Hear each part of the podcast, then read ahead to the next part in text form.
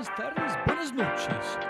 Otro episodio of The Fry Show. Conmigo en gringolo.com, Robbie J. Fry. a invitarme pues a un proceso de selección para la dirección de la Fundación Mi Sangre, que era de Juanes. Juanes estaba en su máximo apogeo como celebridad en ese momento y yo la verdad un poco pretenciosa en ese momento dije, ay no, una fundación de una celebridad, eso no debe tener mucho fondo. y dije, no. Un proyecto que me impactó muchísimo en, en términos de impacto, que fue con niños, niñas, adolescentes y jóvenes, donde se utilizó el arte y la lúdica como mecanismo de sanación. Y ahí yo vi una oportunidad enorme. De manera, o sea, yo creo que ese es el, el valor más grande que uno puede dejar. Y yo creo que lo veo reflejado un poquito en lo que hacemos en mi sangre en este momento del autoagenciamiento, de no crear dependencia de las organizaciones que proveen ayuda o que apoyan a, la, a, a las comunidades. Ellos mismos, es, eh, ahí está la sostenibilidad, en que ellos puedan tener el control de su propio destino. Te llega, te llega algún momento y sientes, tu cuerpo es muy inteligente, tu cuerpo te lo dice, te dice, vibra a otra dimensión cuando estás en el lugar que debes estar. Hey, hey, hey, hello, hello, hola, hola, hola. A todos mis oyentes, como siempre, castígame con una reseña en iTunes, Box, Spreaker, Overcast, la manera que tú prefieres escuchar estos episodios con un propósito y solamente un propósito, conseguir más invitados. Más reseñas en iTunes, ayúdame a mover el podcast en popularidad, la gente ve en este y quieren participar en este experimento de creatividad, innovación, hábitos de la vida. Y solamente demora dos minutos, cinco minutos, cinco en verdad, pero sin embargo, ayúdame con una reseña. Sígueme en Twitter, Robbie J. Instagram, Facebook. Comparte con todos sus amigos. Y nada, y a la gente que le gusta escuchar, escuchando, muchísimas gracias de verdad. Un abrazo gigante y hasta el próximo episodio. Chao. Hola a todos, mi invitada esta semana, otro emprendedor, otra conversación maravillosa con Catalina Koch. Catalina ha llegado a su destino actual a través de hilos universales internos y navegando de una mención social a la siguiente, ya sea que involucre biodiversidad, cultura o música. Todas sus aventuras tienen una característica común un ancla social. En las palabras de la página mi, la Fundación Mi Sangre, Catalina es una emprendedora social de Colombia, con espíritu inquieto y gran conciencia social y ambiental. Catalina Koch tiene un recorrido de más de 20 años en temas de desarrollo sostenible, emprendimiento e innovación social. Desde el 2009 liderará, lidera la Fundación Mi Sangre, organización creada por el músico y compositor Juanes, para que niños, niñas y jóvenes afectados por la violencia en Colombia se conviertan en agentes de cambio y contribuyan a la construcción de una cultura de paz. En este podcast hablamos de vibración intuitiva, la apertura de diferentes tipos de inteligencia, la sanación del alma, la capacidad de resiliencia y la lúdica, el universo a través de un periódico y mucho más. Robert Greene, en su libro Mastery, describe dos maneras diferentes en que una persona llega a Mastery. Uno es el método en el que creo que me ha me he embarcado para comprender la creatividad, el método pinball. Catalina al otro mano a la segunda ruta, que yo llamo doblando acero samurai, un proceso donde cada ruta anterior no se descarta por disgusto, sino por falta de algo más.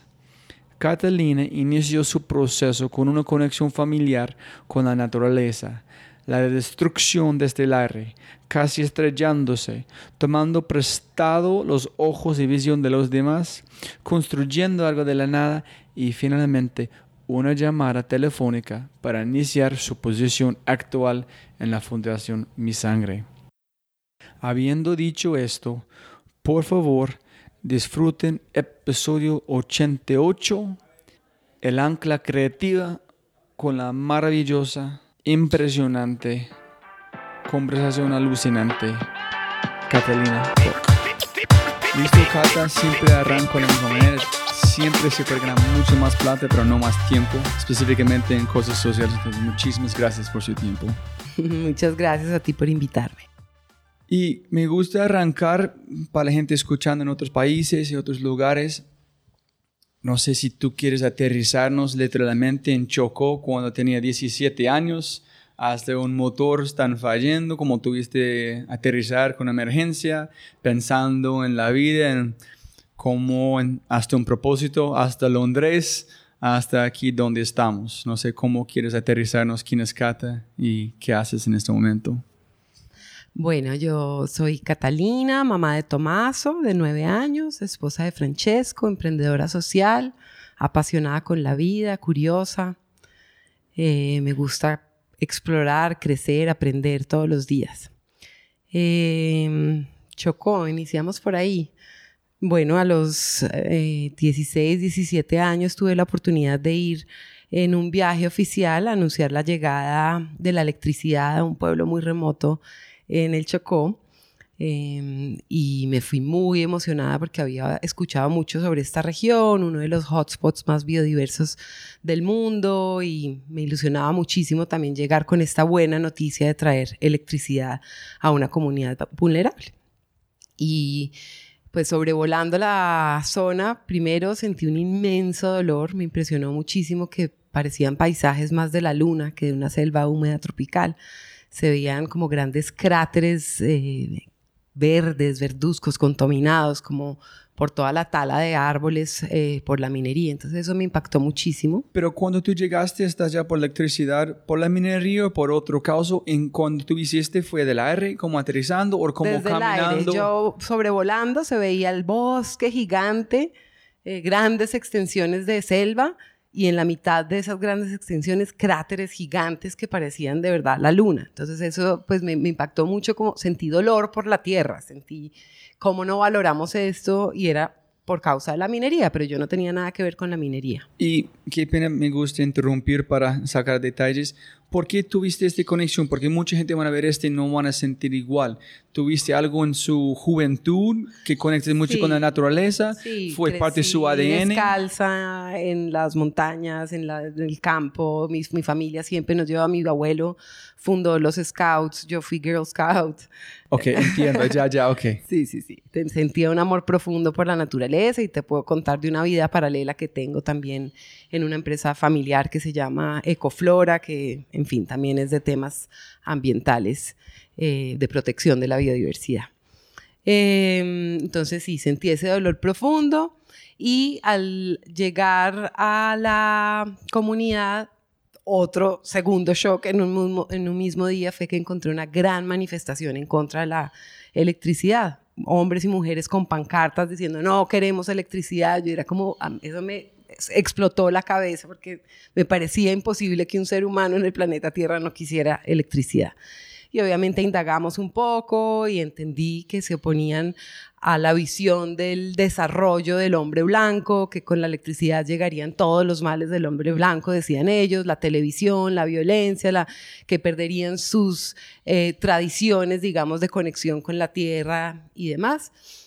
Y eso me, yo creo que me impactó muchísimo y me ayudó a querer entender distintas visiones del mundo, como que dije, wow, mi vida, mi visión del mundo, mi forma de crecer, mi forma de entender la realidad no es la única, quiero seguir explorando otras y eso también se acrecentó con la pues con la anécdota de que al regreso vamos volando, voy yo reflexionando sobre todo esto y empezamos a sentir, eh, pues primero a ver por la ventana que una turbina dejaba de funcionar, se movía muy, muy lento.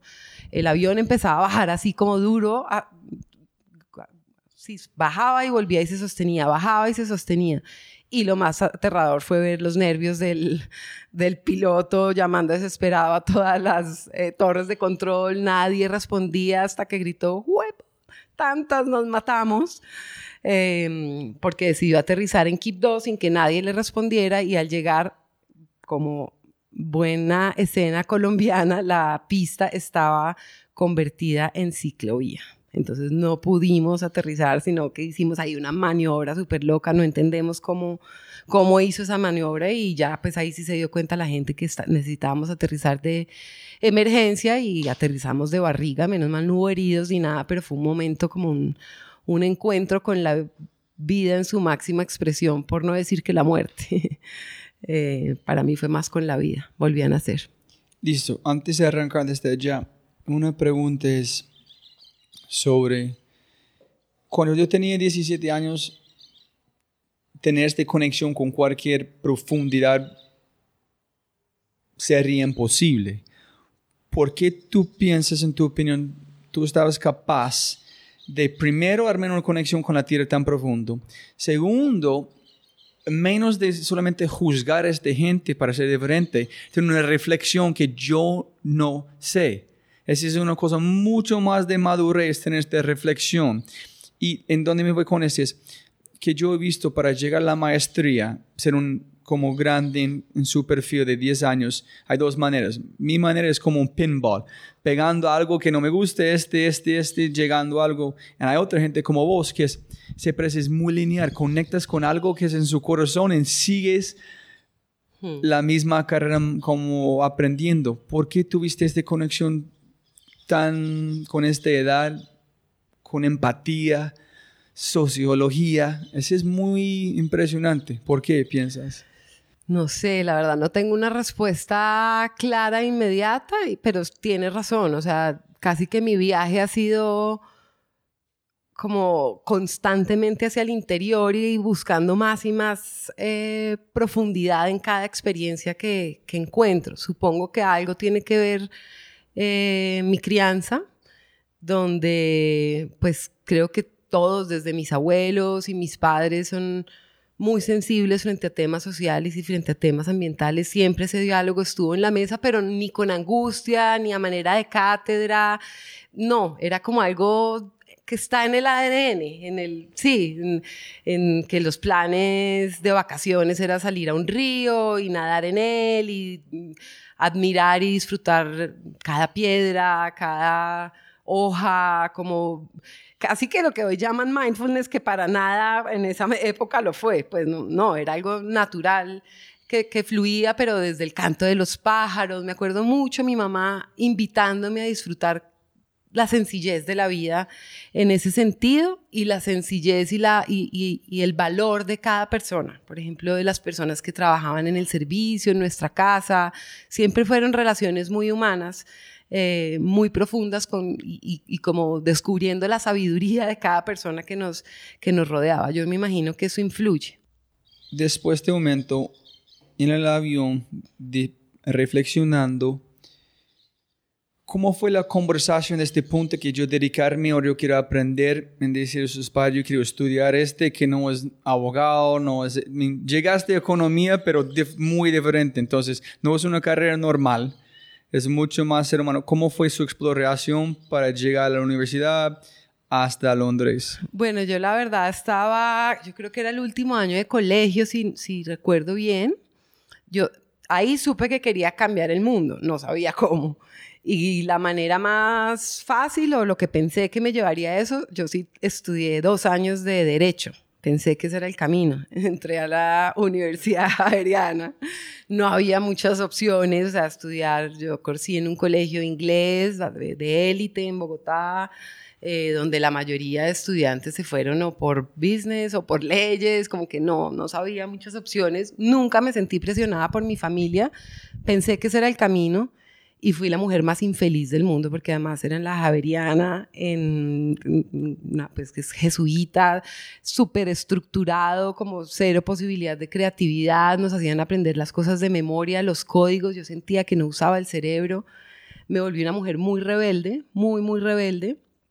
Eh, rebelde porque adolescencia o porque que tú tuviste una conexión tan fuerte con algo y perdiste esta conexión, entonces estábamos deambulando. Yo creo que las dos. Ah, sentía una conexión tan grande con un propósito y sentía que mi mente se estaba expandiendo y estaba empezando a salirme de mi círculo, por un lado, en mi vida personal, como a conocer barrios de la ciudad que nadie conocía, a irme a, a bailar salsa en un antro a los que los niños de mi colegio no irían, a, como explorando otros mundos de alguna manera y al entrar a esta universidad sentí que estaba en una jaula y que no podía explorar esa parte, esa parte de mí.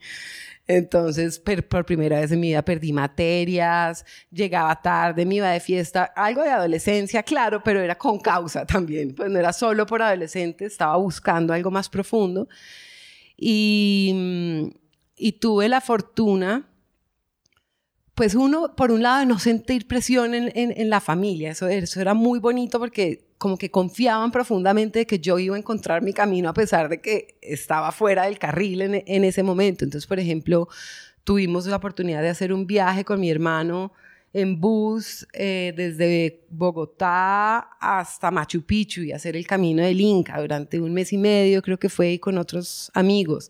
Ahí también pues es un viaje al interior muy profundo y conocer otras culturas, otras personas, eh, gente de todo el mundo viajando por Latinoamérica, como que se seguía y se seguía ampliando mi cerebro y sintiendo como una necesidad de expansión eh, muy bonita que no podía encontrar en esa universidad, en esa carrera. Y tuve la fortuna, eso sí son casualidades de la vida, que mi papá lo trasladaron a, pues lo nombraron en un cargo en el Banco Mundial. Entonces tuvimos la oportunidad de mudarnos a Estados Unidos, que de otra manera no hubiéramos tenido pues como la capacidad económica para estudiar por fuera. Y ahí fue como una página en blanco que me puso la vida, estudie lo que quiera y me encontré con sociología y ciencia política y ahí sí encontré lo que... Pero ¿cómo cambiaste, como estás derechos, en este sistema panóptico, aplastando su creatividad en, cómo encontraste ser una socióloga, ese tipo de cosas, cómo encontraste este carrera, fue, ah, allá es, allá es. Pues es que el sistema americano en ese sentido es una maravilla, que a mí me da mucha tristeza de los jóvenes en Colombia, porque uno toma la decisión de qué estudiar cuando todavía está en una fase de exploración que no sabes quién eres. Y el college te permite eso. Yo no fue que dije, ah, es sociología, sino que allá te permiten ir a muchísimas clases y bailando entre ellas, pues fui, ah, esta me fascina, wow, esta es conexión con este profesor, me quedaba horas enteras, noches enteras en bibliotecas, grupos de estudio, me fui rodeando de gente con intereses comunes y así fue que llegué. Sabes, una cosa muy interesante es, yo estaba tomando una clase de antropología y estamos hablando de, pienso fue que no se va a matar en español, pero como mutilación de las mujeres en África cuando llegan a una edad, como cortando en sus partes allá. Y toda la gente, obviamente, en la clase, contra. ¡Ay, qué terrible es! En el profesor dice, no, si estás muy interesado en eso, tienes que estudiar sociología. Cuando vas a ver este solamente de perspectiva de la gente en la cultura, no a través de sus ojos para mí fue, yo no quiero ver el mundo como este, con lo que tengo siente tan en mi corazón. Entonces, eso mente fue contra. Ahorita está, ay, güey, madre, es una de las mejores cosas que puedo estudiar para de verdad, como un emprendedor de investigación, es ver el mundo, los otros, de los demás. Es un arte muy complicado porque tiene que quitar su corazón afuera la, la... Así es. Lo que pasa es que es también el reto de poderte poner en los zapatos del otro, pero no caminar con ellos. Eso se lo ah, escuché a Humberto de la Calle, el negociador del proceso de paz, y me parece súper poderoso. Y yo creo que ese es el ejercicio, es la capacidad de mirar a través de sus ojos, pero no significa que tú empieces a mirar como ellos, que cambies su perspectiva. Tú puedes tener muy clara tu posición, pero ampliar la visión con distintas perspectivas pues te, da, te abre un sinnúmero de posibilidades. En cuando tú arrancaste estudiando esos temas, ¿cómo te sentiste? ¿En cómo llegaste a... Pienso que fue un hombre de Sri Lanka con la parte de oro verde. ¿Y cómo fue este proceso? Si puedes contarnos. Bueno, hay como varios momentos importantes en, en, ese camino. Primero, una sensación de estar viva y de curiosidad y de ganas y pues de, mucha actividad en la cabeza y en el corazón también, como constante búsqueda. Escribía mucho. En un eh, verano decidí venir a Colombia porque no quería desligarme de la realidad colombiana, eh, hacer una pasantía. Y llegué a Medellín, mis papás ya se habían mudado a Medellín, yo me quedé viviendo en Washington con mi hermano y eh, conseguí una pasantía en una cosa que se llamaba Asesoría de Paz y Convivencia y que era un programa eh, de prevención de violencia en las comunas de Medellín a través del fútbol. Era la primera vez que subía a la comuna nororiental, nadie subía a esa zona, era época de guerra plena. Yo me acuerdo que no dormí la noche anterior, de muchos, muchos nervios. Em, hacían, tenían un programa que se llamaba Fútbol por la Paz, donde pandillas y bandas jugaban campeonatos como para incentivar la convivencia. Me bajé del carro, llegué allá arriba a la comuna, temblaba del susto y me acuerdo que se me acercó un, un pelado de un combo, eh, pues, o sea, estereotipo combo, que lo ves y dices, fijo, pertenece a un grupo de estos, y me puso la mano en el hombro y me dijo, Monita, tranquila que el mismo miedo que usted tiene de subir acá, lo, lo sentimos nosotros de ir a su, a su ciudad a mí eso me cambió la vida y creo que por eso estoy aquí en mi sangre también, como que, uff, sentí que también otro llamado a, unir mundos, a conectar, a entender que somos iguales, que nos unía el mismo miedo, que, que mi ciudad estaba, pues, mm, crecí en Bogotá, pero pues mis ancestros y todos son de acá, sentía una conexión grande, que esta ciudad estaba partida en dos y que necesitábamos era crear puentes y diálogos y mirarnos a los, ojos, a los ojos y entendernos como un todo. Eso me marcó mi vida absolutamente. Eh, sé que quedó algo allá sembrado, luego también tuve una experiencia súper bonita en un shelter con gente, sin casa en Washington, D.C., con mujeres eh, drogadictas de la calle que llegaban a este lugar y pasaba noches enteras con ellas jugando cartas, cenando, acompañándolas. Hice una etnografía muy bonita, escribía todos los días. Entonces también entendiendo su mirada. Recuerdo una cosa que me impactó mucho una mujer que decía que ella había aprendido que para ser feliz, que era, que era muy fácil, que simplemente era cuestión de, de bajar las expectativas, porque cuando uno tenía expectativas muy grandes, pues la tristeza o la frustración era la diferencia entre lo que podías lograr y, lo que esperabas lograr. Entonces que ella al bajarla eh, vivía muy feliz porque ponía expectativas del día a día, que era conseguir una sopita caliente para comer, una buena conversación con una amiga. No sé, fue como un viaje por distintas realidades muy bellas. Em, con mi hermano he tenido una relación súper profunda, súper bonita, de mucha afinidad intelectual, de mucha complicidad. Eh, él estaba siempre más enfocado por el lado ambiental. Eh, estudiaba ingeniería ambiental, empezó a trabajar en el BIT, fue él quien conoció a Ranilsen Anayaki, el doctor eh, en, ecología de sistemas en un avión.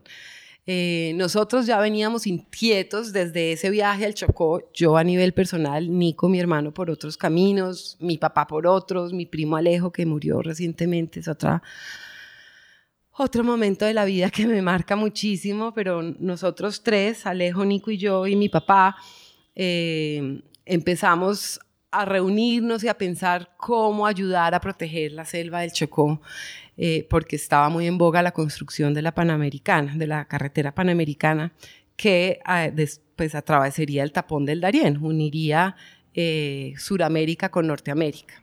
¿Y por qué no en Putumayo? ¿Por qué no en Tumaco? ¿Por qué allá en Chocó? Porque este pues yo, yo personalmente supongo que ese algo me ató de alguna manera en el momento en que renací en el Chocó. Creo, no lo puedo decir así ciencia no, no, no, pero supongo que algo quedó sembrado allá.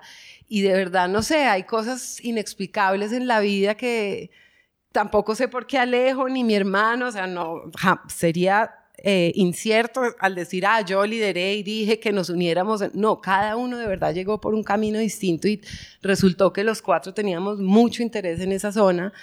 Eh, creo que era Edwin Gentry que decía que sabíamos más de la luna que del Chocó, entonces también era un poco eso, ya mucha gente defendía el Amazonas, y esta región nadie hablaba y tenía una importancia gigante en términos de biodiversidad. Y entonces empezamos a ir a um, ONGs ambientales, al BID, al Banco Mundial, que ellos iban a ser los financiadores de ese proyecto, y como a foros, a debatir, a cuestionar por qué construir la, la carretera, cuál sería el impacto ambiental, a exigir estudios ambientales detrás de eso, también a preguntar, bueno, cuál es el verdadero racional económico detrás de esto, porque creíamos que había otras formas de conectar Norteamérica y Suramérica, que tenía mucho más sentido, eh, por ejemplo, transporte fluvial para la mercancía que viaja entre ambas regiones. Eh, y cuando nos preguntaban, ¿ustedes quiénes son? Nos miramos y ah, los amigos del Chocó. Y nos inventamos así, la, no existía la fundación, no existía nada, pero así nace la fundación Amigos del Chocó.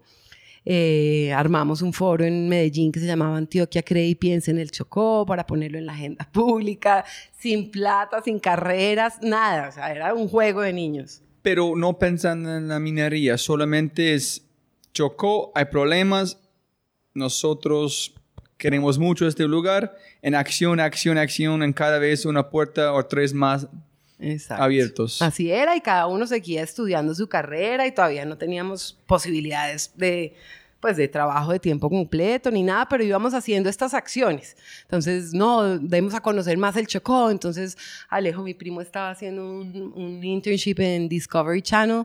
Entonces, hagamos un concurso de documentales y armamos la convocatoria en Colombia para que hacer un documental sobre sobre la importancia del Chocó y, así se fue, pues fuimos conociendo a más y más gente, aliados, redes, entendiendo más de la región, entendiendo más de la problemática. Hacíamos estudios eh, pues en la universidad cada uno en sus materias, nada demasiado profundo, pero entendiendo y acercándonos más. En vacaciones veníamos a la región y Nico en un viaje, no estoy segura si de trabajo, de qué, pero terminó, supongo que creo que por algo que estaban leyendo, no sé cómo empieza el diálogo, pero conoce a este personaje, Ranil Senarayaki, que era un maestro impresionante, pues PhD en ecología de sistemas, creador de una técnica que se llama forestería análoga, que recrea el bosque, eh, el bosque en su estructura y en sus servicios originales. Em, y tienen un clic impresionante y la vida los une. Y creo que a los dos meses estábamos en el Chocó visitando por primera vez y entonces vimos que la minería era una de, pues, o recordamos. tienen que parar allá. ¿Conociste este maestro? En dos semanas después estás en Chocó. Mm, sí, no, te sé decir si dos semanas, pero muy poco tiempo. Pero siempre hablando con emprendedores, en gente que tienes tuvo que pasar a través de la conversación que tú transmitiste una pasión, información suficiente fuerte para cambiar el chip en abrir una puerta con este maestro. ¿Qué fue? ¿Qué dijiste? ¿Qué transmitiste a esta persona para dos semanas más después? Ese fue Nico, ese fue mi hermano.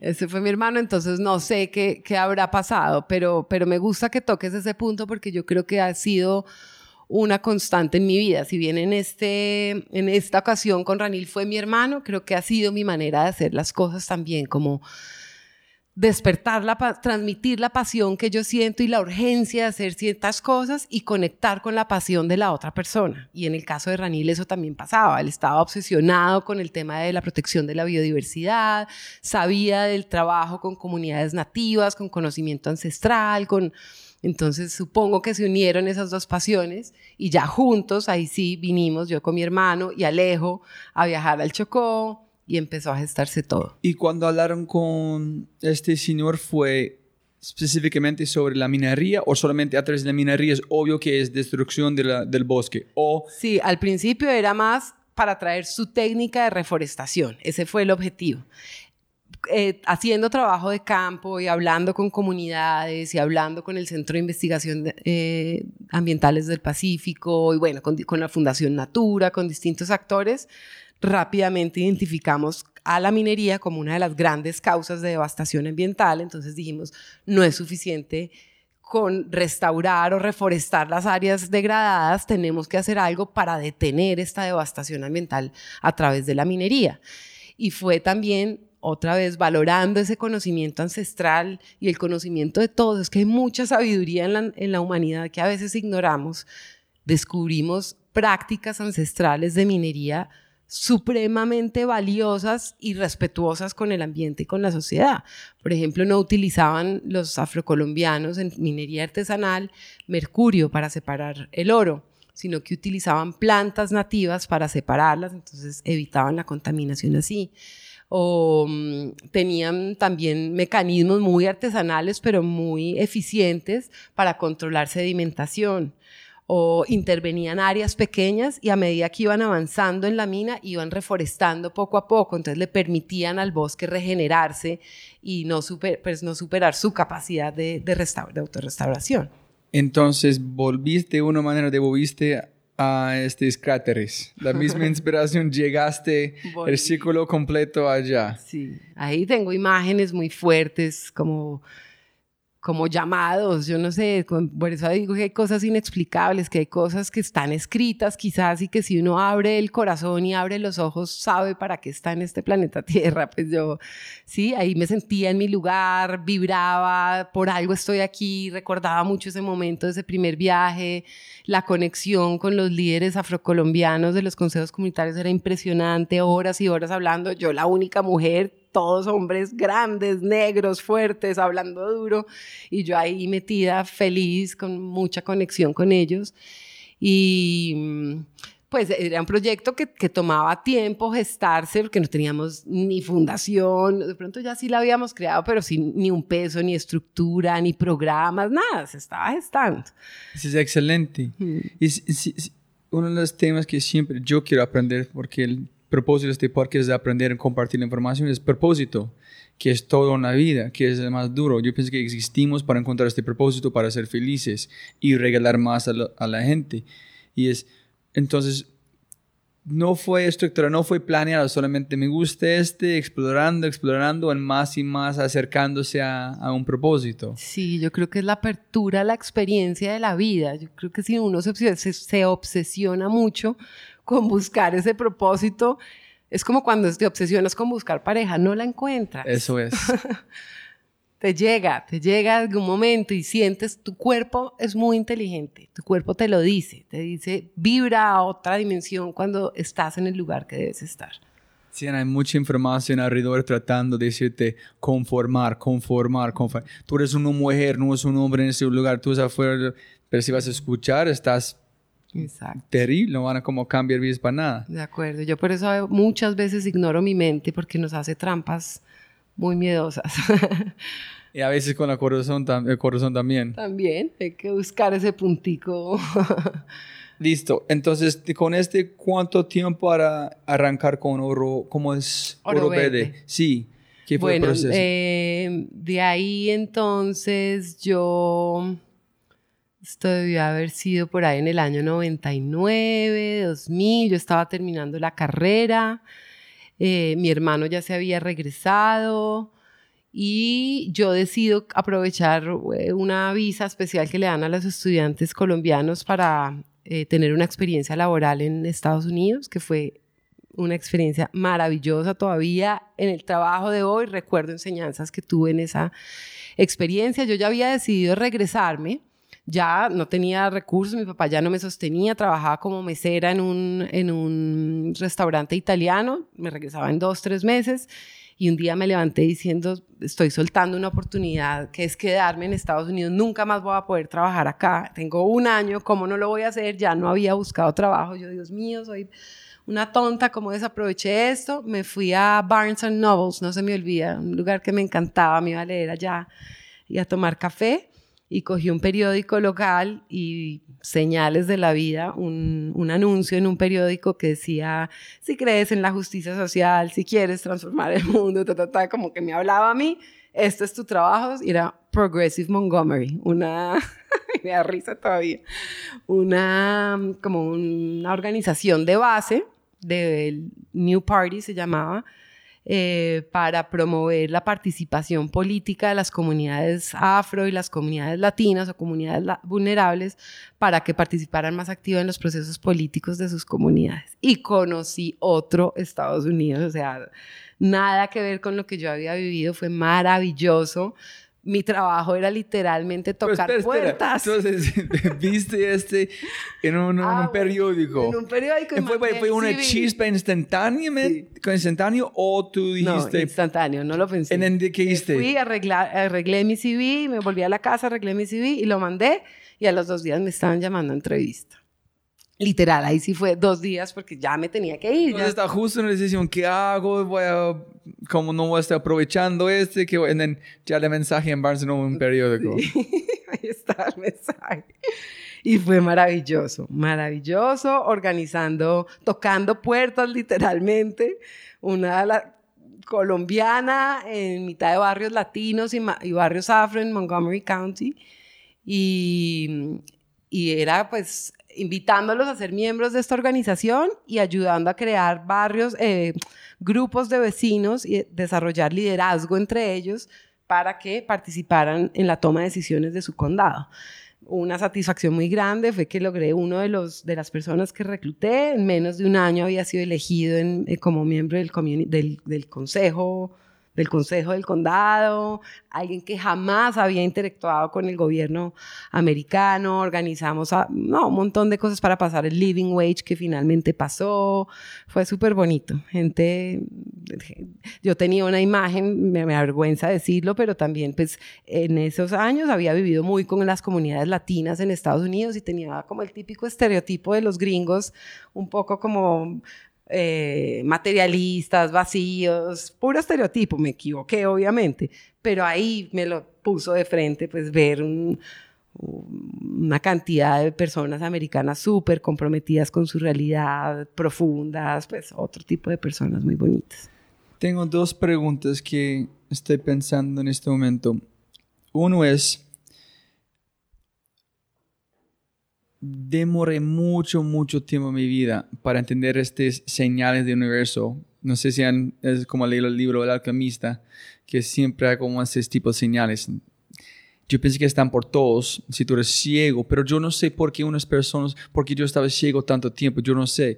Yo no sé qué, qué cambios han pasado en mi vida por ver estas señales que está pasando constantemente.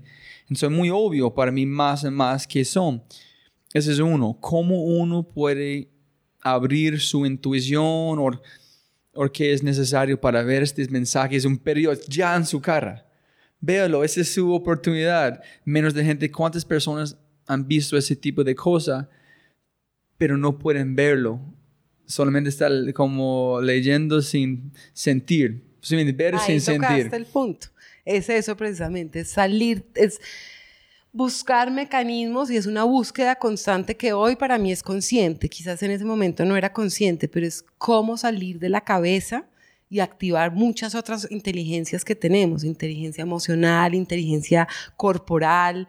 Y yo sí tenía prácticas, te digo, no de manera consciente, pero así crecí así, no sé, de caminar descalza, de dialogar con la naturaleza de alguna manera, de no tener miedo a ser vulnerable. Siempre fui, escribí desde chiquita diarios, tengo diarios desde que tengo uso de razón, entonces mucho trabajo hacia el interior, como que era muy sensible a, otro, a otras fuentes de información que no era solamente la racional, que también vivo mucho allá, pues, y, y sirve mucho y es muy importante.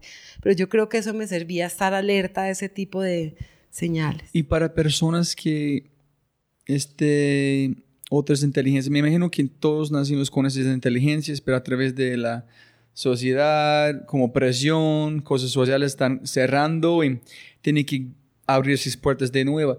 Como una yo pienso que tiene mucho que hacer también con autoestima, que es yo puedo, sí se puede. Hay gente que no cree en este, nunca van a ver este mensajes. Entonces, ¿cómo piensas que personas pueden empezar abrir esas otras inteligencias naturales para ver cómo, qué es mejor para ellos. Yo creo que tiene también, pues está relacionado también con perder el miedo al fracaso, que nos preparan mucho a, solo a triunfar. Ya te voy a explicar la conexión que veo. Si, si uno le tiene miedo al fracaso, no está abierto a todas esas posibilidades y no te permites como explorar, eh, sí, explorar otras opciones y otras fuentes de información u otras inteligencias.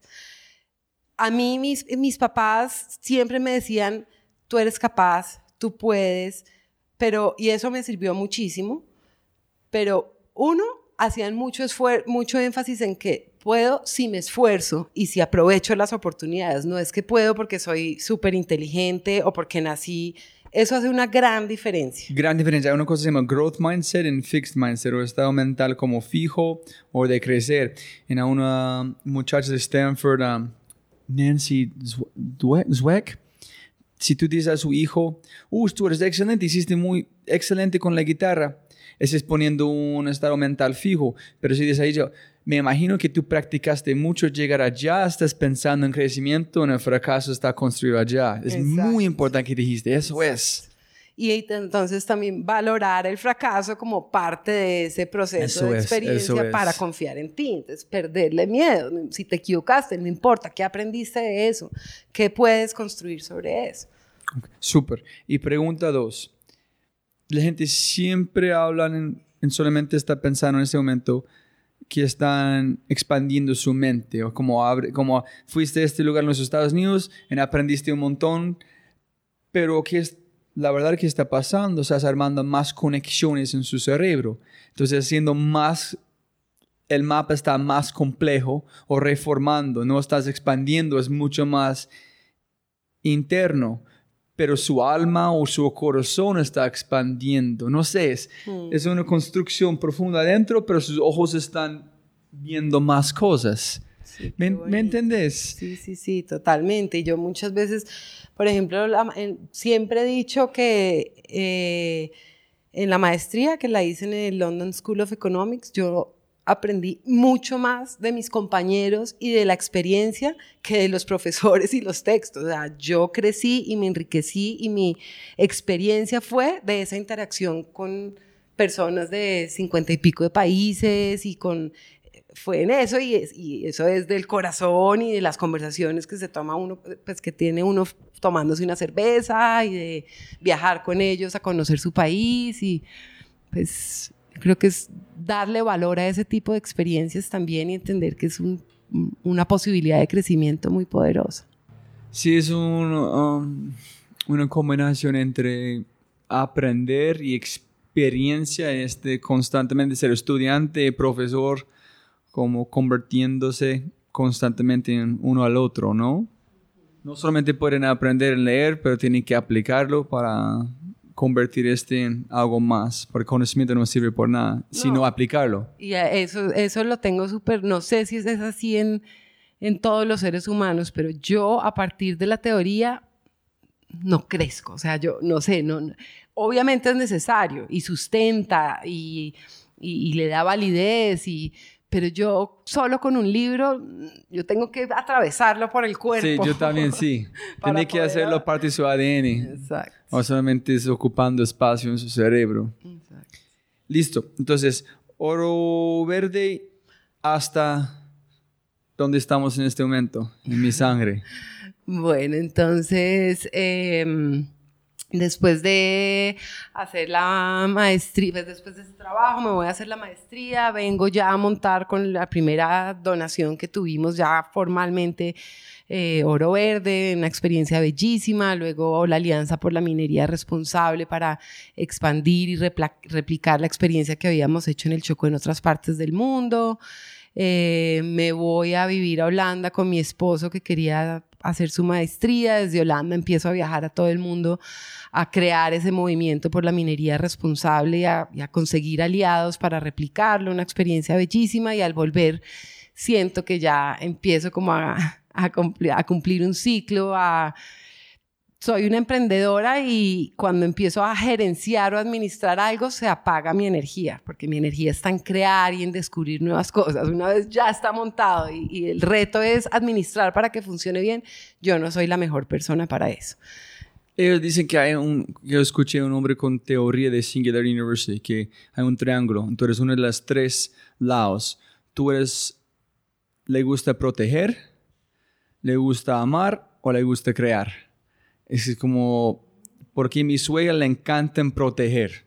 Es como, ni nada tiene que ser chaqueta, preocupada de todo. Y hay otra gente que, ah, como amar, regalar, regalar, regalar. En otra gente como vos, crear. Si no estoy construyendo algo de nada, no soy feliz. Esa es mi motivación principal. y a través de crear van a proteger y también vas a dar como amor. Claro, pero es la fuente Eh, sí, inicial ok. de... Ok, súper. Y esa energía creadora para mí tiene que ver mucho con el amor, obviamente. O sea, Sí, pero... es el amor, pero es la fuerza. combustible creadora. es- sí. Exacto, exacto. Y me empiezo a pagar cuando no. Empecé a apagarme un poco porque estaban ya las bases, estaba funcionando, ya se había creado el sistema internacional de certificación, que fue además, yo decía, Dios mío, yo cómo terminé en esto, no tengo ni idea de minería, pero fue juntando gente y juntando experiencias y organizaciones, desde mineros, refinadores, ONGs, empresas, bueno. Eh, y decidimos tener un hijo, pues o llegó un hijo. y en- en- cuando quedé embarazada dije, no, quiero tomarme un tiempo, voy a delegar liderazgo. También creo que es muy sano para las organizaciones que el fundador se vaya después de un tiempo para que puedan crecer y tener su vida propia. Como creo que los hijos se deben ir de casa también a cierta edad para que cojan sus alitas propias. Eh, así que mm, estaba en mi licencia de maternidad, ya pues con la decisión tomada, pero sin saber qué iba a hacer, y me llamaron de una firma de Casa Talentos a invitarme pues a un proceso de selección para la dirección de la Fundación Mi Sangre, que era de Juanes. Juanes estaba en su máximo apogeo como celebridad en ese momento y yo la verdad un poco pretenciosa en ese momento dije, ay no, una fundación de una celebridad, eso no debe tener mucho fondo. y dije, Sí, voy a no. decir una cara de un cosa para mover impuestos en ese tipo. Exacto, y dije, no, debe ser súper light, no, no, no, no, no, yo soy emprendedora social, dije, no, muchas gracias, y se quedó dando vueltas en mi cabeza eso, no vi la señal, y un día alimentando a mi bebé, me acuerdo que lo empecé a mirar y a sentir esa conexión profunda que siente uno alimentando un hijo, y, y- y otra vez sentí, no pensé, sentí que tenía que abrir esa puerta e indagar un poquito más. Cogí el teléfono, llamé y dije, mira, me da mucha pena, ya dije que no con mucha certeza, pero siento que lo quiero explorar, conocer un poquito más de qué se trata y empecé el proceso. Espera, tenemos que hablar de este, porque yo soy un súper fan en este momento de cómo si- decir no en sí. Si alguien van a llamar a Robin, preguntar, Robin, ¿puedes hacer este? Y instantáneamente, si yo no, para mí es un sí de una, yo tengo que pensar, masticar, es un no. Porque alguien en mi cuerpo está diciendo que no, está buscando razones para validarlo, menos decir si es plata, no, no, yo quiero hacer este porque puedo aprender, puedo enseñar, cualquier cosa. Pero tú fue al revés, dijiste no con certeza, en, empezó a marinar sobre este, en cambio, ¿qué fue? Yo creo que la, la lucha constante que yo tengo por evitar los prejuicios, que a pesar de la Ah, apertura ok. que he tenido en mi vida, a veces caigo. y Yo necesito más información. Fue preju ah, ok. Sí, fue prejuicioso mi no. Fue Entonces- como automático de- de- del prejuicio de- que tuve de cómo sería la fundación de este personaje. Y en ese momento de sentir esa energía creadora, de empezar algo nuevo, yo dije, puede que sea ahí que puedo crear algo nuevo. Hay una persona en la que confío, pues en- tenía muy buena imagen de él, a pesar de que era celebridad. Y dije, ¿por qué no me doy la oportunidad de, de Eso es Entonces muy fue como- importante. Fue más, eh, entonces, oye, eso es exactamente que yo siempre digo a no hacer. Es como juzgar antes con información, no tengo información, una llamada, ¿qué es? Y mira si es un no con certeza o yo soy equivocado. Ah, excelente. Así fue. Y bueno, pasé todo el proceso y en el, momento sí, la certeza, la sensación de vamos por esta fue cuando lo conocí a, a él, a cuando conocí a Juanes, que sentí una conexión absolutamente profunda, pues en términos de visión del mundo, del deseo profundo de transformar la sociedad. Me conecté muchísimo con ese momento que te describí de la comuna nororiental, cuando el chico me dijo, ese miedo que tú tienes, yo también como que dije, aquí es, puedo hacer algo por esto. Eh, ah, bueno, no he mencionado algo y es el momento en, en Oro Verde cuando me eligen Fellow de Ashoka, que eso también me cambia el mundo, me cambia la, la vida. Tú dijiste pensé, en un artículo sobre Ashoka es que tuviste otro nivel que yo no soy solita. Hay muchas más personas haciendo cosas que tienen el corazón o la visión como yo, emprendedora, cambiar el mundo. Así es. y, y, por eso precisamente lo traigo a colación, porque tenía muy claro el efecto que eso había tenido en mí como emprendedora social y sentía que podíamos recrear algo similar con una población distinta, con otro tipo de líderes, etcétera, pero para crear ese movimiento de jóvenes para ayudar a prevenir violencia eh, en Colombia y para construir puentes entre una sociedad fragmentada. Y antes de llegar al punto de mi sangre, explicar un poquito más, es, yo hice una, yo lancé hace como dos años una plataforma, fue un experimento como de crowdfunding para hacer cosas en todo el mundo con hice una gran campaña con la patrulla aérea Colombia, compramos una máquina anestesia de 12 mil dólares para como operar a niños, pero el proceso fue muy complicado. yo tuve como un hombre, una muchacha se llama Diana Sierra en este podcast, Catalina Escobar, uno me llama Oscar Méndez, todos en el mundo social. Y es mucho más complejo del mundo de emprendimiento no, porque la, es cada parte tiene que explicar el valor de algo que es muy obvio para uno, pero el mundo no pueden verlo. Entonces es, es tan complicado ayudar gente en ese sentido de hacer otras cosas normales. Construir un producto que es ropa, venderlo, obvio. Pero tengo un amigo que construye casas con basura, como reciclado, en ese ladrillos. Y la gente que no tiene casa no quieren porque piensas basura. Es como no tienes casa, porque entonces tiene que poner el ladrillo, saber que es excelente. Ah, listo, yo quiero casa. En el más con los políticos, más con... Entonces es un otro mundo. Es otro mundo, de acuerdo. Entonces, ¿cómo fue? no quiero pensar en oro verde con minería, las complicaciones legales, cuando solamente quieres ayudar el ambiente. En cada persona quiere poner una barrera solamente porque piense que debe ser allá, menos de solamente destruir barreras. No, no puedes porque es de... Y yo creo que ahí es muy importante como entender los intereses de todos los stakeholders y tratar de adaptar sin sacrificar tu visión, o sea, tu visión siempre es, es la, la que tienes que tener más clara y más sólida y no renunciar a nada de ello, pero cómo responder con esa visión a los intereses de cada stakeholder. Entonces, digamos, en el, en el caso, pues, ¿qué necesita un joyero que era quien compraba el oro verde? Mm, imagen, posicionamiento de marca, reputación, ta, ta, ta. ¿Qué necesita un minero para hacer prácticas más responsables? Bueno, un incentivo económico, necesita alimentar a su familia, ta, ta, ta, ta, ta. Es, o sentido de pertenencia también y sentirse orgulloso de su tierra, de su región. Entonces, también eh, temas de, pues, del incentivo económico por vender ese oro, eh, más sentirse reconocido y destacado en el mundo por ser un minero verde.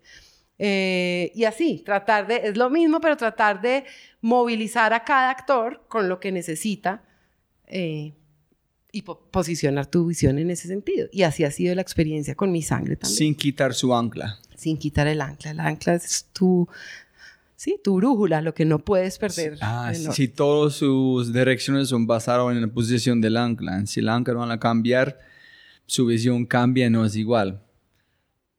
Listo. ¿Cómo van con el proceso creativo con mi sangre? Bueno, llegar acá fue muy bonito porque, porque pues, la organización llevaba como dos años y medio. Juanes tenía un sueño muy grande que era contribuir a la construcción de paz en Colombia pero como toda organización nueva, pues no sabíamos hacer nada prácticamente. Estábamos en, en cero, con una página en blanco. Otra vez en blanco. Sí, que me encanta. Él escribió una canción que se llama Fíjate bien, donde habla de las minas anti, de la problemática de las minas antipersona. Y a través de eso lo invita el gobierno colombiano a vincularse a una campaña que se llamaba Más Arte, Menos Minas.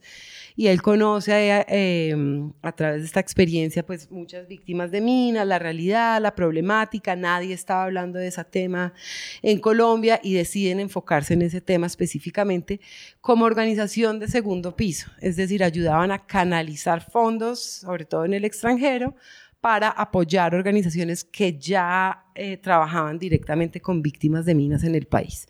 Tuvieron resultados muy positivos, eh, hicieron una campaña enorme que se llamaba Siembra Siembra Esperanza en tu país y lograron posicionar el tema en la agenda pública y se creó el programa de acción integral contra minas en, Colombia. Se, creó conciencia sobre esta problemática que teníamos el puesto, nos peleábamos el puesto uno y dos con más víctimas de minas en el mundo y en Colombia no sabíamos de esto. Entonces fue muy importante en ese sentido y también desarrollaron a través de otras organizaciones programas de acompañamiento psicosocial a víctimas de minas.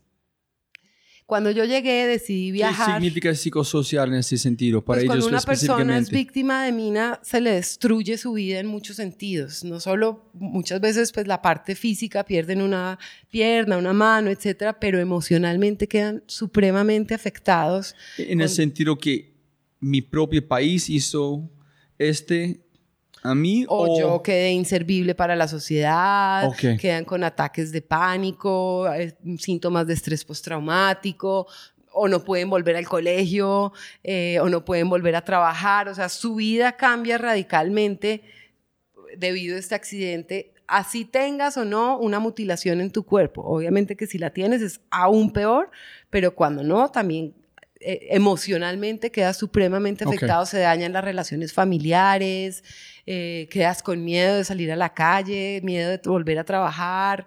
Sanar esas heridas del alma es supremamente importante y en Colombia tenemos, es un problema de salud pública y no lo hemos reconocido y es un gran obstáculo para la reconciliación de este país. No, y la razón que estoy preguntando aquí es, me imagino que es completamente diferente y sin la persona van a pensar si una bala, una mina, un accidente, un carro, todos son psicosocial diferentes que vienen de, mundos diferentes. Entonces yo quiero saber, sí, ¿qué es la...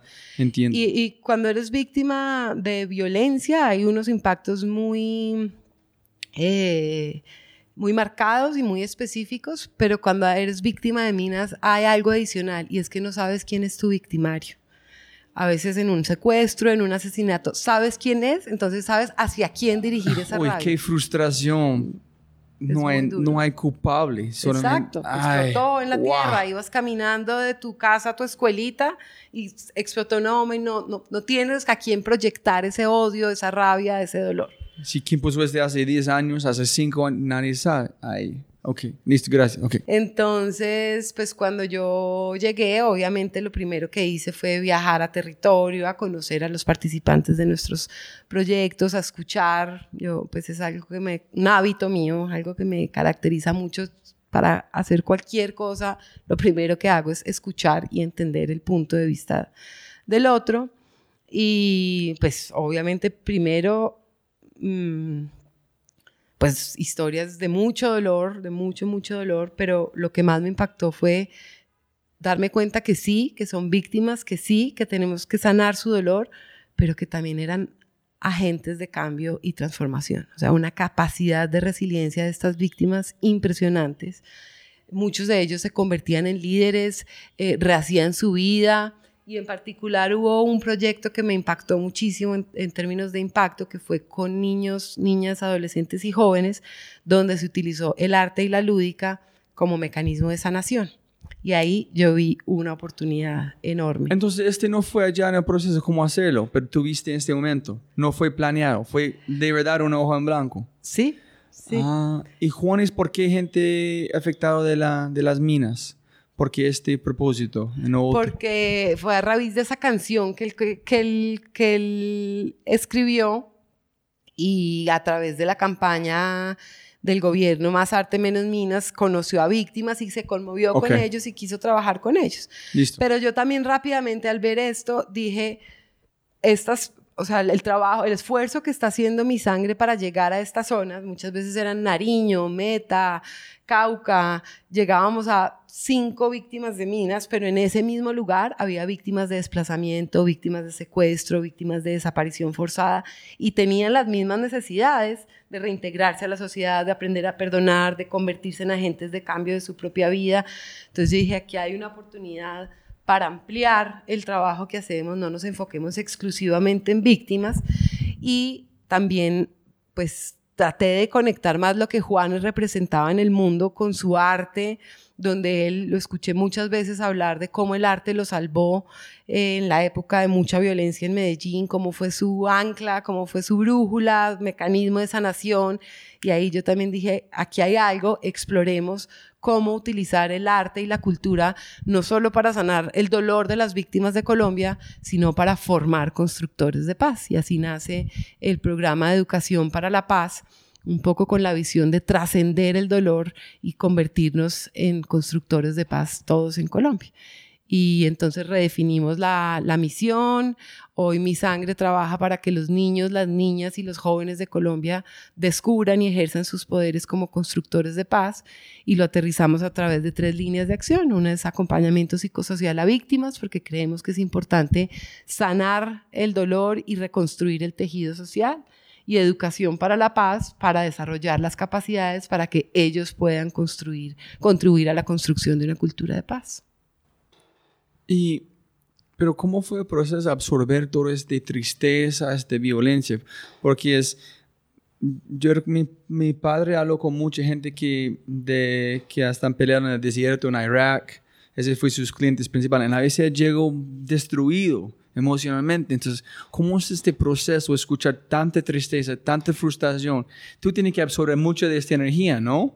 Entonces, ¿cómo fue cuando llega su familia, cuando es en tu mente, en tu alma, absorbiendo esta violencia, llega al mundo y dice, ¿por qué yo tengo este y este pasa? Ellos, me imagino, hay muchos conflictos, muchas conversaciones internamente pasando. Sí, pues no, no te voy a negar que hay momentos de muchísima tristeza y de, y de sensación de parálisis, quizás como de, sí, frente a, frente a tanto dolor y frente a tanto, pues un problema tan abrumador y tan grande pero yo creo que tengo un hábito o una característica y es siempre buscar lo bueno dentro de lo malo. O sea, pongo más foco y más atención en, las, en, lo que brilla y en las oportunidades y eso era lo que, pues, la chispa creadora que me llevó a diseñar o a, y a, crear el programa de educación para la paz, pero también lo que me inspiró y era, sí, son víctimas, pero si ellos, a pesar de este dolor, lograron trascenderlo, perdonar y liderar iniciativas de cambio en su país, ahí hay algo que podemos replicar. O sea, siempre lo que he creado en mi vida ha sido porque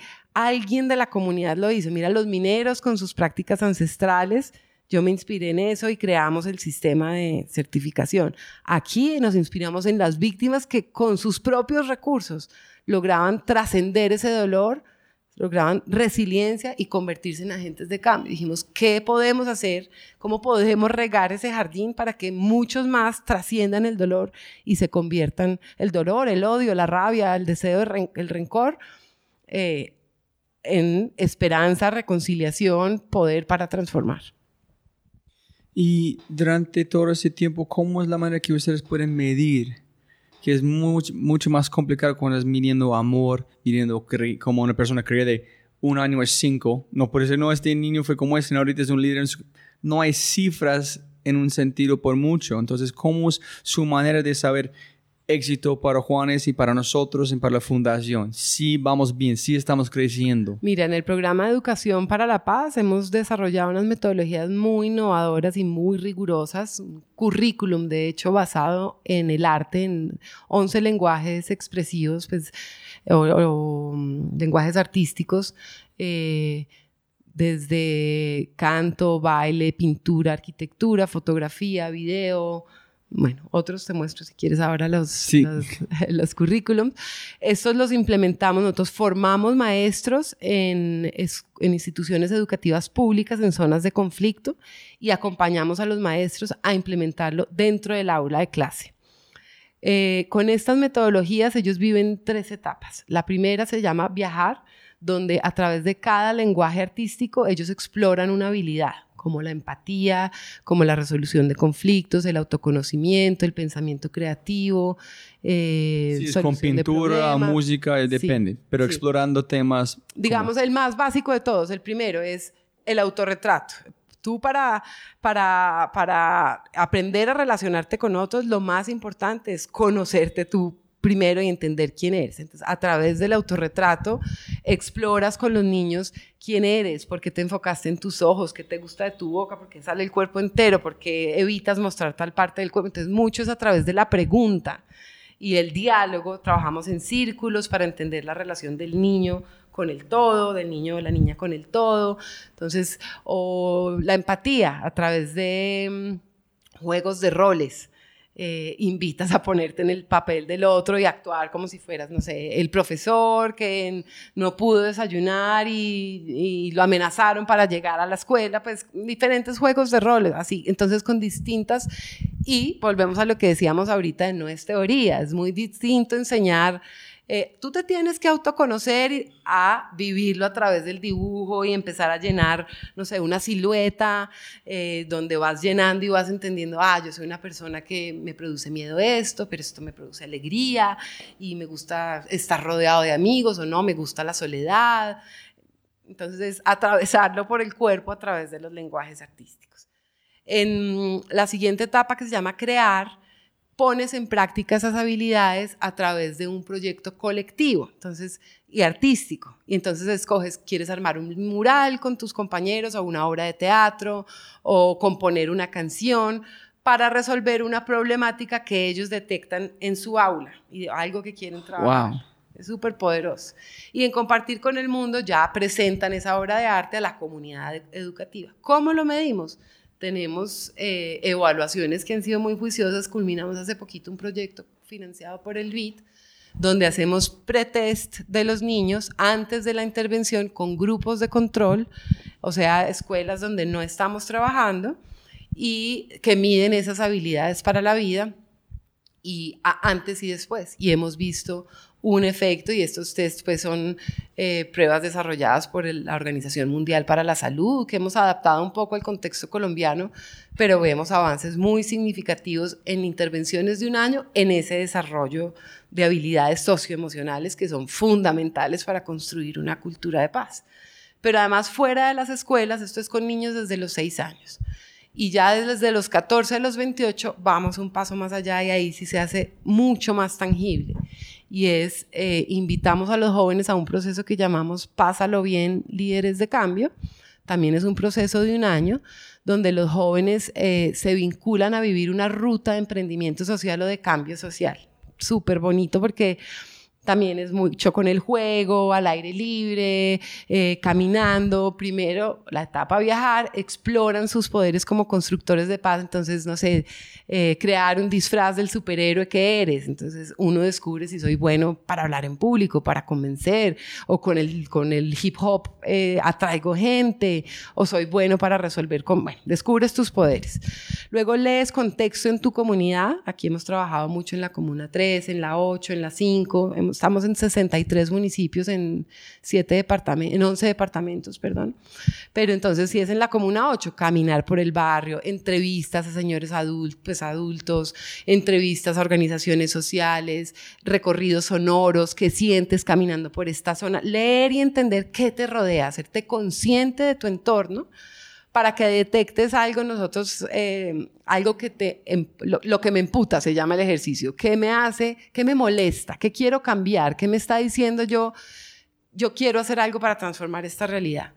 Y hay distintos ejemplos, hay unos que se preocupan con la basura, otros con la convivencia, otros con las eh, barreras invisibles, otros con la exclusión de la mujer, todo eso es construcción de paz y ya con herramientas de design thinking y desarrollan soluciones eh, innovadoras a ese problema que ellos identificaron y mi sangre les da unos recursos financieros simbólicos para que vivan la experiencia emprendedora y lleven a cabo su, su acción de cambio.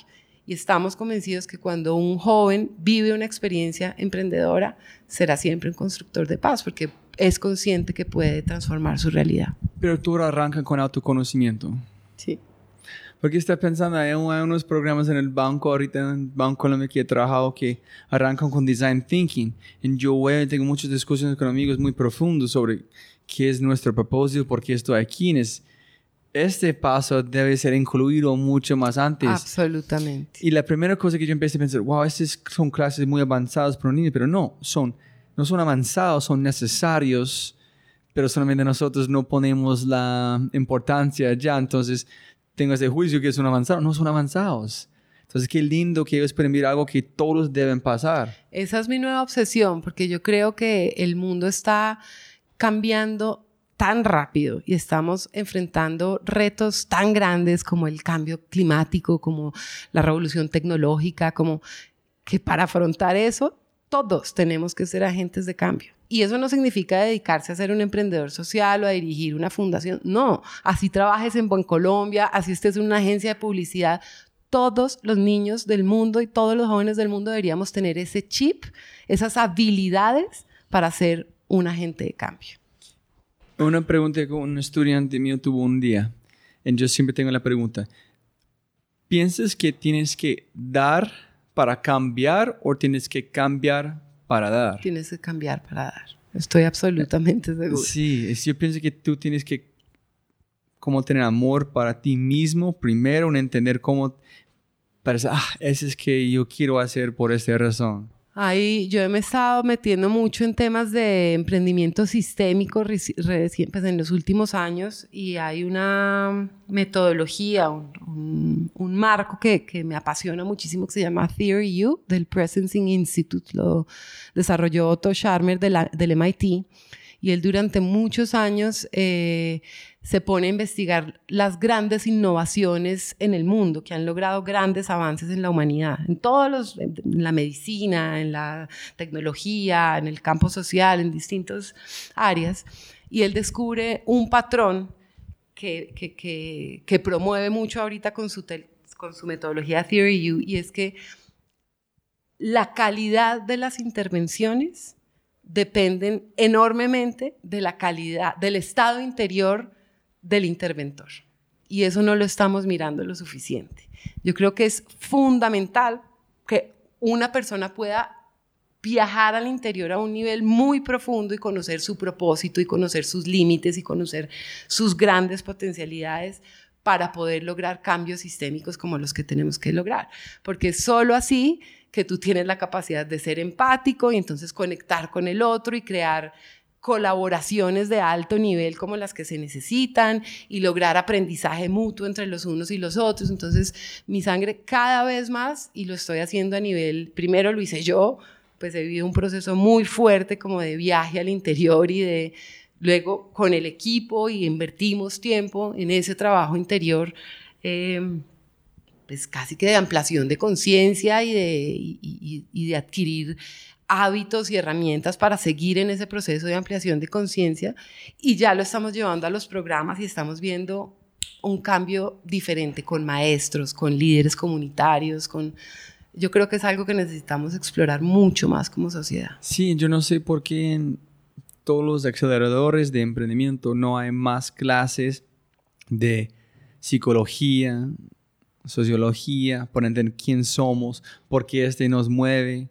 Solamente es en el output, no en el input de uno. Y para mí ese es el punto de partida. Nunca empezar así. Es tan obvio si estás explorando como yo exploro siempre para mí. Pero ¿por qué si es tan importante para la vida de la gente, si tú específicamente un emprendedor? ¿Por qué no tomamos esas clases de recibir ese feedback? No, eso es como hacer un negocio, eso es como mercadeo, pero nunca eso es como su propósito. Y antes de las últimas preguntas es, ¿qué es tu opinión sobre, tú dices exactamente, una fundación o no quiere, la gente tiene, las fundaciones normales funcionan como, oh, pobrecito mío, ayúdame. No piensan como Nike o Apple, como dijo Dan uh, Palota, en, pues, voy a matarse en un TEDx Talk. Tiene que pensar como un matar el mercado. Es decir, somos los mejores. La plata van a cambiar vidas. Pero gente no es, los diseños, las acciones, todos son muy bajo autoestima, no están preguntando como somos los mejores. Entonces dijiste, pienso que como sobre mis sangres, ayudando a otras organizaciones que no son capaces de capturar plata porque no tienen esos tácticos y mentales que somos los mejores, vamos a hacerlo. El mundo de innovación social todavía sigue pensando que no es el mismo valor de una otra innovación. Y tiene este mindset de somos sociales, menos de somos sociales. Yo creo que hay una gran diferencia entre las organizaciones que todavía se entienden como organizaciones de caridad y las de emprendimiento social. Es ahí está la gran diferencia. La de caridad es como la estás describiendo tú, es ayudar a los pobrecitos, viven de coca pidiendo limosna, por favor, deme platica y creen que definen su quehacer por el propósito, que eso está mal. O sea, tú solo por el hecho de querer ayudar a los niños con cáncer no te define como una buena organización. Y ahí se quedaron muchas organizaciones desde los 80, desafortunadamente, o desde antes, que era a llenar huecos eh, que el Estado o la empresa privada no podía cambiar. Yo sí creo que hay un movimiento emergente cada vez con más fuerza de emprendedores sociales que entienden que hay que traer muchos aprendizajes del sector privado al sector social. Porque es un negocio. Es un negocio, es un negocio y hay que tener una propuesta de valor clara y sólida, una estrategia, hay que competir en el mercado, hay que medir tu impacto de manera rigurosa para mostrar resultados, hay que ser transparente con todos los actores eh, de interés, el manejo financiero tiene que ser eficiente, tienes que tener una estrategia, un modelo de negocios que te permita ser sostenible en el tiempo. Y yo sí creo que cada vez más hay, hay más. En Colombia nos falta muchísimo, pero los emprendedores de Ashoka, de Skoll, de, eh, lo están entendiendo y lo están logrando. Y también creo que, que se están acercando más o sea, que también hay otro movimiento como de empresas B y de eso que están también desde el sector privado entendiendo la importancia de generar valor social eh, y ambiental. Sí, pienso que más es el otro lado entonces en este momento que es, no es cool solamente porque no es la mayoría, pero es como el iPhone, cuando lanzó toda la gente, ah, está chévere, el momento que todo el mundo tiene es muy cool. Entonces ahorita solamente los visionarios ven este mundo muy cool en ese futuro, mientras el resto, ah, no es innovación social. Es porque mm. no lo ves como es. Pero espero cuando es la mayoría haciendo cosas buenas para la humanidad, tú vas a cambiar su mentalidad. Exacto, sí. ¿Y qué es el futuro de mi sangre? Para escalar, para crecer, ¿cómo, cómo lo ves? Un visión corto o qué estás tratando bueno, eh, lograr Pues por, por, un lado, creo que tenemos ya suficiente evidencia de las, que las metodologías que hemos desarrollado funcionan y generan alto impacto y queremos eh, avanzar en la réplica y, y, el escalamiento de estas metodologías a través de otras organizaciones. Hace dos años transferimos a Sudáfrica, por ejemplo. Eh, y aquí en Colombia también, como te digo, estamos ya en 62 municipios y soñamos con que más organizaciones y ojalá el gobierno adoptara eh, parte de estas o, estas metodologías. Eh, pero también estamos creando un movimiento de jóvenes constructores de paz que después de pasar por nuestros programas se vinculan a una red nacional de jóvenes constructores de paz. Ellos la denominaron Redacción en este momento están reunidos precisamente eh, tomando decisiones ya, coge como vida propia, ya mi sangre deja de ser un formador a ser un facilitador o un articulador para que ellos mismos decidan la agenda y las acciones en las que quieren participar. Entonces, ahora, por ejemplo, están muy enfocados en incentivar participación política de los jóvenes. Los resultados del plebiscito, eh, pues, mostraron el impacto de la apatía y la abstención en, en la votación. Estamos con campañas grandes de se, llama No se lo dé a cualquiera para incentivar el, voto consciente, están construyendo agendas políticas para incidir eh, en los candidatos. Entonces, si bien es algo coyuntural por las elecciones en este momento, la visión sí es un movimiento de jóvenes constructores de, eh, eh, jóvenes constructores de paz, jóvenes críticos, propositivos, que están poniendo sus voces en la agenda pública e incidiendo en los tomadores de decisiones. Y me imagino que eso es necesario en el sentido que si estás en el Pacífico, estás en Barranquilla, son completamente diferentes. Entonces, no puede tener alguien que entra ya a tratar de hacer este, sino es un joven de adentro que tiene las, puedes adaptar con los aspectos culturales para mover a la gente e inspirarlo más, ¿no? Así es. Y, y, cuando digo participar en agenda pública, puede ser en la agenda de mutatá, que hacen sus gobernantes, que, que identificar quiénes son los tomadores de decisiones, cómo puedo participar yo. Y los caminos son diversos y variados. Puede ser como emprendedor social, puede ser como líder político, puede ser de distintas maneras. Entonces nosotros dimos esas o damos esas herramientas iniciales, pero ya después ellos mismos deciden su agenda y mi sangre simplemente amplifica su voz, conecta con otras oportunidades, facilita aprendizaje horizontal entre los miembros de la red, eh, apoya y dinamiza ese movimiento. Súper. Y las últimas preguntas un fracaso en su vida que después fue una plataforma por éxito? Pues un fracaso grande que tuvimos fue un emprendimiento, nuevamente con mi hermano, un, emprendimiento que hicimos en, o que iniciamos en, Chocó, se llamaba Naidi Sas. no sé si conoces la fruta azaí.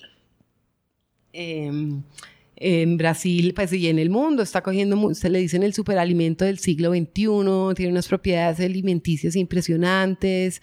Em, lo crean, lo, utilizan en, jugos, en cremas de dientes, bueno, mil usos, una demanda impresionante a nivel global y descubrimos que el Chocó estaba inundado de azaí y nadie lo utilizaba, se caía en, en la selva. Em, y montamos un emprendimiento alrededor de eso. Ya teníamos... Yo conozco, sí, sí. Es como la, la, la fruta. La frutica morada, exacto. que abajo produce el palmito. Eh, y montamos, nos metimos en una tarea titánica en montar empresa, conseguimos inversionistas, ya con contratos de distribución firmados a clientes en el exterior asegurados, trajimos tecnología de Brasil para entrenar a, las comunidades del Chocó en cómo extraer, pues cómo mm, extraer la fruta. Llegamos hasta traer, a traer, eso parecía Macondo, llegando el, el, hielo, Melquiades, em, una barcaza con un cuarto frío que entró por el atrato para tener ahí la fruta, o sea, todo, todo, todo, todo. Y nos quebramos. No funcionó el emprendimiento. Eh, era una empresa con un modelo particular porque tenía participación de las comunidades en la empresa, eran accionistas. Eh, desafortunadamente no puedo articular con claridad absoluta el, el, el que hubiera hecho distinto, pero el, las comunidades, no hemos logrado que las comunidades asuman una visión empresarial como la que se necesita para un negocio.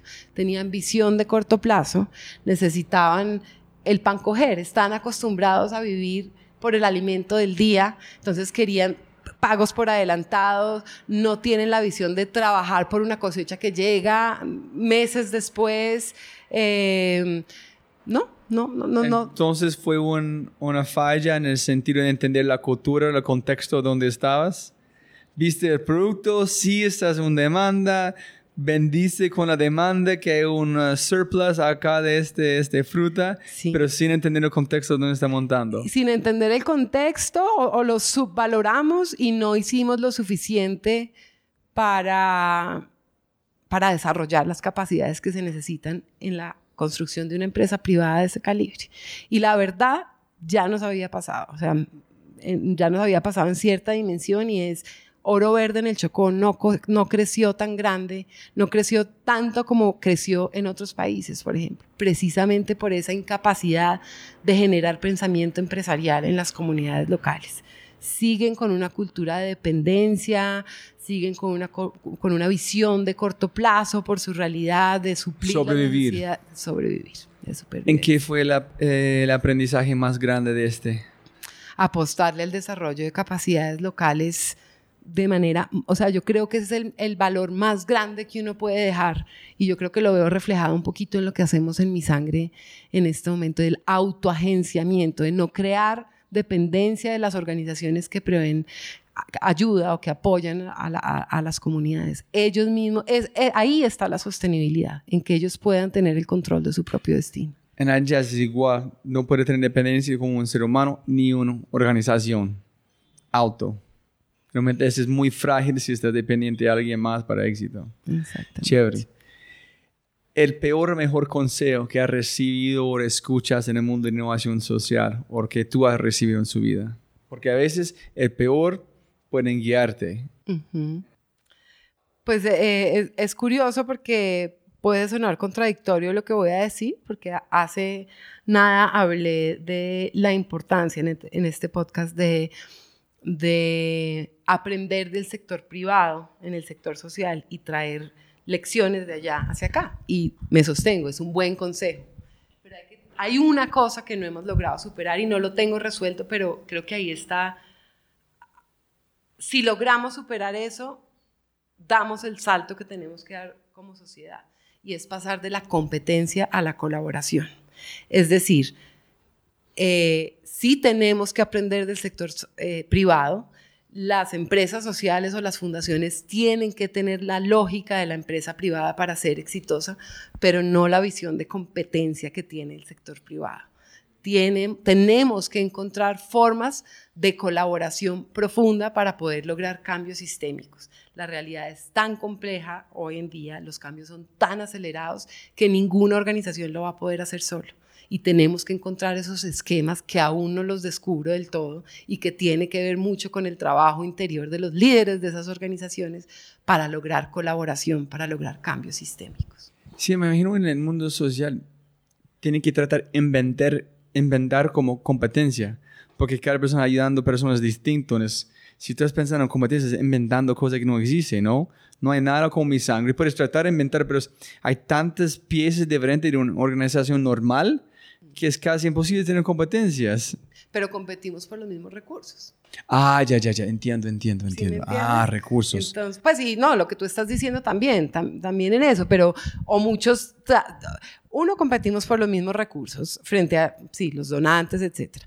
O lo que estás diciendo en metodologías, muchos están entrando, les inquieta el mismo problema y por ego, por querer diferenciarse, empiezan a inventar nuevas metodologías. Hay mucho inventado, o sea, hay mucho inventado y probado.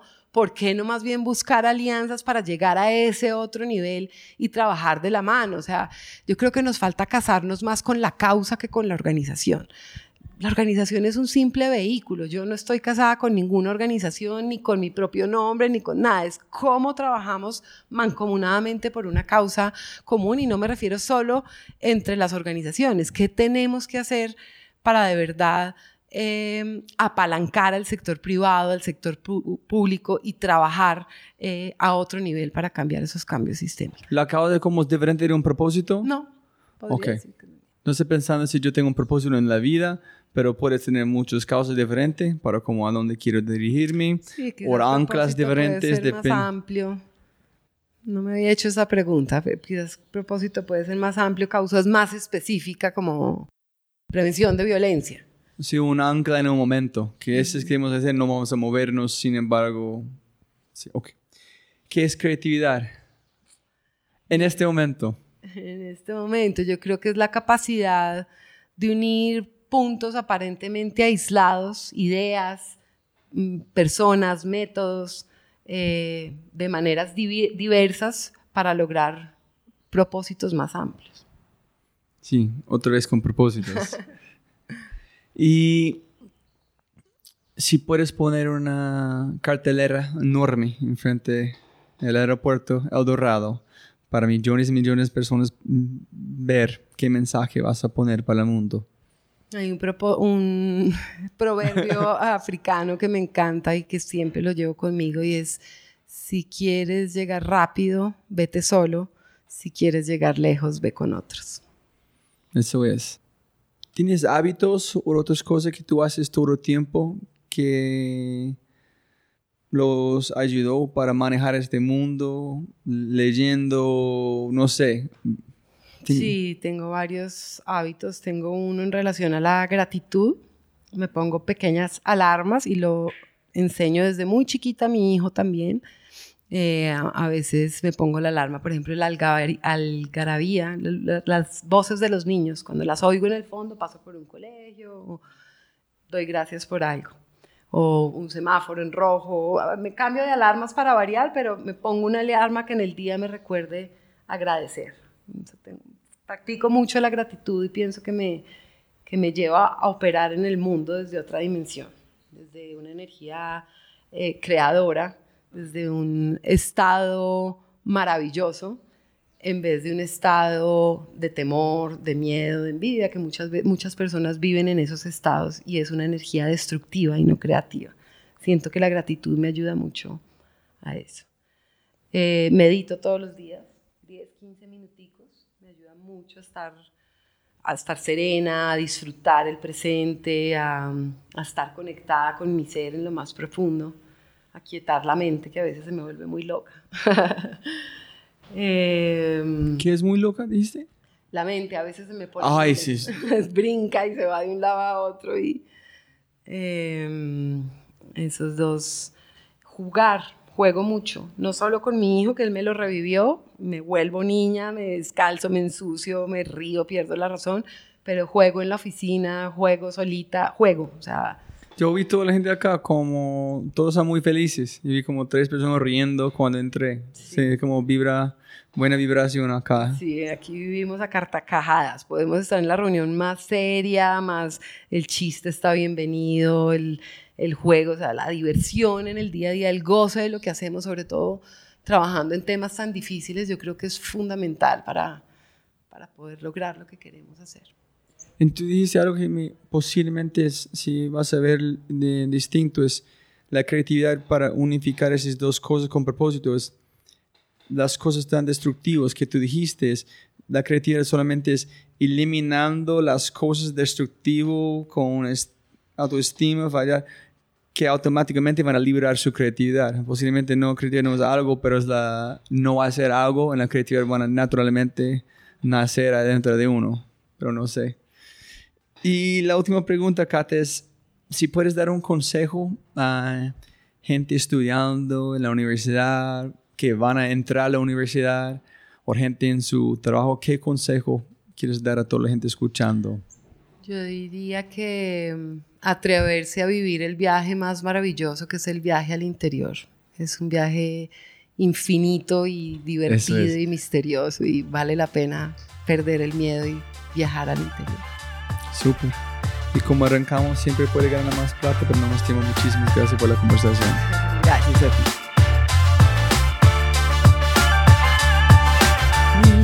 Oyentes que todavía están escuchando. Si te gustó este episodio, compártelo con un amigo. Llama a su amigo en WhatsApp ahorita. Puedes ir a la página de fresho.com forward slash Catalina Koch. Y hay un botón arriba, Facebook, Twitter, LinkedIn, WhatsApp. Comparte el episodio. También en esta página hay los links de la página de mi fundación, de la Fundación Mi Sangre, de la página de Catalina. Por favor, haz un clic allá, envía un mensaje. Catalina, muchas gracias por esta información. Me inspiraste. Tú sabes, pero más importante, la gente que ya han hecho reseñas en iTunes, que ya están escuchando, la verdad no tengo palabras porque son la gente más importante para mí eh, con, con, este experimento. Entonces, con ese dicho, feliz semana, feliz día, feliz noche, feliz tarde, cualquier eh, momento de su vida y un abrazo enorme. Chao, hasta el próximo episodio. Peace.